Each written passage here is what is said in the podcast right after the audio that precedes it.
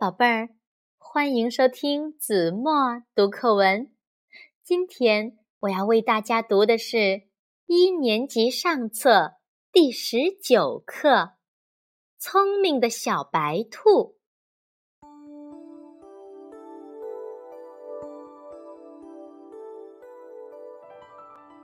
春天，小白兔和小灰兔在地里。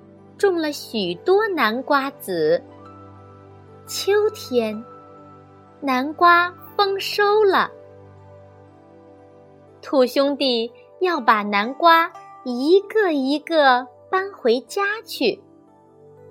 他们各自抱起一个又大又圆的南瓜。南瓜太重了，他们没走几步就累得直喘气。只好放下南瓜，站在路边休息。这时，小猴子骑着自行车从他们面前经过。小白兔两眼盯着自行车那转动的轮子，又看看地上的大南瓜，对小灰兔说：“弟弟，你看。”这个大南瓜不就像自行车的轮子吗？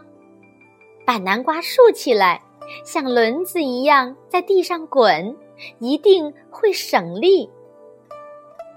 小灰兔高兴地说：“对呀，这个办法真好。”他们就这样把南瓜一个一个运回了家。好了，宝贝儿，感谢您收听子墨读课文，我们下期节目再见。